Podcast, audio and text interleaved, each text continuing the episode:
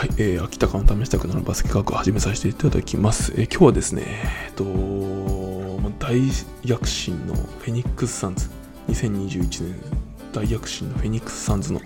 ディアンドレ・エイトンさんの話をしたいと思います。えー、ペイントディフェンスの圧力かける速攻の先頭を走る足、でさらに繊細なシュートというところで、えー、大器の予感がするので、ぜひ話していきたいと思います。まあ、さすがのドラ1だなというところになってきますけど、話していきたいと思います。今日も3つに、4つですね、4つに分けて話していきたいと思います。まず1つ目は、エイトンさんの経歴。で、丸2番は2021年ですね、まあ、クリス・ポルとデビン・ブッカとともにですね、28年ぶりの NBA ファイナルというところで、そのあたり話していきたい。で、3つ目に、ペイントディフェンスの圧力と速攻の先頭を走る足、繊細なシュートというところで大気の予感を感じるので、ぜひ、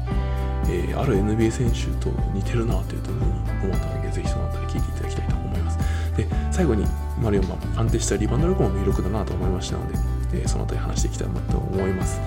えー、聞いていただければと思います。えー、では、ディアンドル・エイ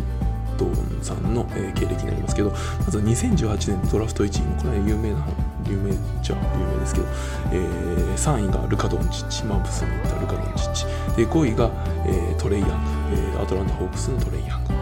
えー、になりますけど、まあ、1位のドラドラフト1だというところです。で、アリゾナ大学出身です。アリゾナ大学ってスティーブ・カー、えー、ウォリアーズの今監督か、えー、現役時代はスパーズとかブルースとかにいたスティーブ・カーさん、あとはアンドレイ・グダラさんが、えー、出身のアリゾナ大学出身になります。で、1998年7月23日生まれ、10歳ちょっと僕と年齢違いますけど、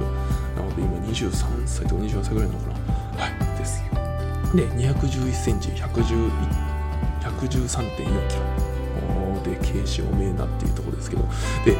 このエイトンさんですね2019年に薬物検査禁止薬物の利尿剤というところで25試合の出場停止を食らっています。なので、えー、そういうのもあってですねどうしても正直ルカ・ドンチとかやトレイヤングと比べてどうしても劣る印象が拭えなかったのがそれこそここ23年の話。なのでドラ1なのにみたいな言い方をされていたと思います、うん、それがですね今年2021年クリス・ポールとデビン・ブッカーとともにですね28年ぶり NBA ファイナル、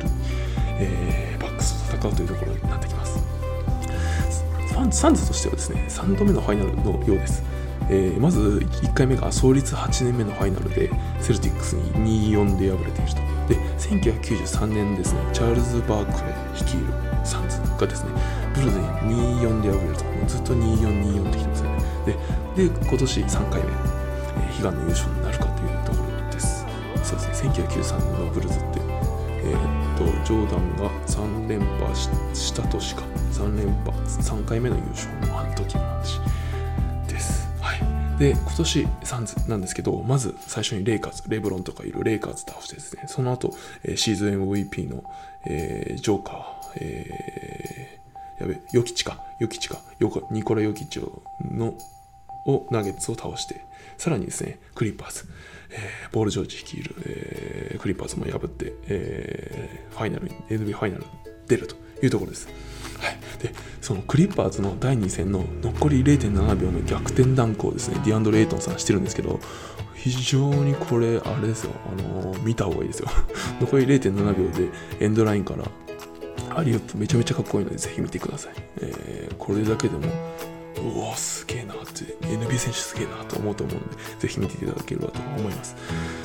実はですね、バスケットって0.7秒だからこれいいんですけど、残り0.2秒とか0.1秒だと、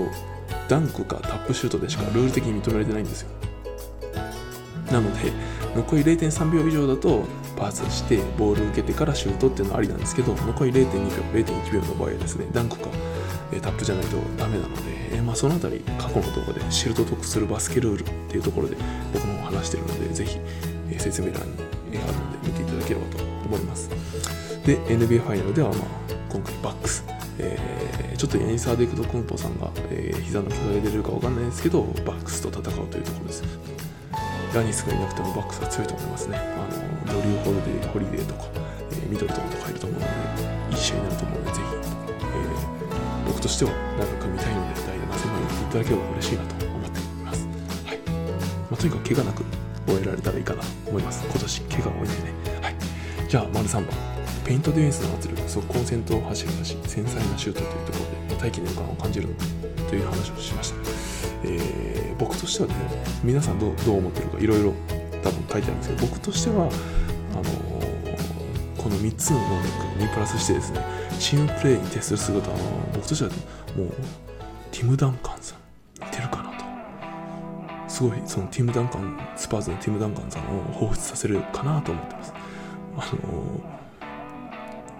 うん、ディフェンスとしての圧力がまず高い。で、かつですね、速攻の先頭をガンガン走る。まあ、ティム・ダンカンさんはじゃあ速攻の先頭走れるかっていうと、それはちょっとあれなんですけど、ただこの繊細なシュート、えっ、ー、と、ゴール付近での繊細なシュートを見てるとですね、まるでティム・ダンカンさんだなと思って、僕は見ていました。顔もどことなくなんか似てるのかなと、ちょっと僕自身は思ってるんですけど、どうなんだろう、世の中的にそう言われたりするのかな。なので、えー、僕としてはティム・ダンカンさんまで行ったら、もう歴代最大最高のパワーフォワードって言われてたりするティム・ダンカンさんなので、ここまでいったら、えー、レジェンド級なのかなと思いますけど、はい、で最後、安定したリバウンド力の魅力というところで、えー、オフェンス、ディフェンスですね、先ほど言ったように、えー大活躍をしながらですね、リバウンド力も安定してるかなと思います。でリバウンドっていうのは今非常にチームへの貢献度が高いというところで、え過去も話してますけど、えー、リバウンドの科学として、えーと、実はですね91%がコートのある場所に落ちるんですけどそのあたり、えー、説明欄から動画の方見ていただければと思います。はいえー、今年2021年はドラフト1位通りの活躍をしてるんで今後は本当にチームとしての中心になっていくのかそれともこういった形であの脇役としてスーパー脇役として成長していくのかまだ分かりませんが、えー、確実に成長し成長していく選手だと思うので今後もえー、注目していただければと思いますし僕は絶対注目していくのかなと、まあ、僕自身が186しかないですけどセンターセンターとかやらせていただいてたので、まあ、こういった選手は非常に注目したいなと思います。最後僕がバスケットボールのシューズが大好きだというところで最後バスケの話しますがこのディアンドレ・エイトンさんはプーマプーマですね。と契約しています、まあ、皆さんナイキとかアディダスとかとよく契約してステファン・カリーはアンダーアーマーと契約してますけど、えーこのディアンドレ・エイトンさんプーマのっていうところであの正直何履いてるか知らなくてあのちょっと知ってたら皆さん教えていただきたいんですけどプーマの何のシューズ履いてるか教えてくださいもしあれだったら僕そのシューズ買うかもしれないです、えー、でこのスライド動画の中で出してるのは Clyde All-Pro Kuzma Low というところで、えーと、NBA のカイル・クーズマさんが、えー、プーマの契約というところでそのクーズマモデルっていう、まあ、とこまでとまでは言わないんですけどえー、 Clyde All-Pro の Kuzma Low これ非常に良さそうですよね。あのかっこいいしあのローカットで僕コービーのシューズが大好きなんですけどコービーのローカットのシューズ好きなんですけど、まあ、それに近いと思うので多分非常に履きやすいシューズなんじゃないかなと思ってなんか機会機会があったら買いたいなと思ったんですけど。はい。皆さんエイトンディアンドレイトンのシューズ何履いてるか分かったら教えてくださいね。はい、はい、じゃあここまでは今日話したかったきありがとうございました。えー、もし、もしですね、いいねと思ったら、いいねとかお気に登録していただけると、裏で非常に喜んでいるので、ぜひやってい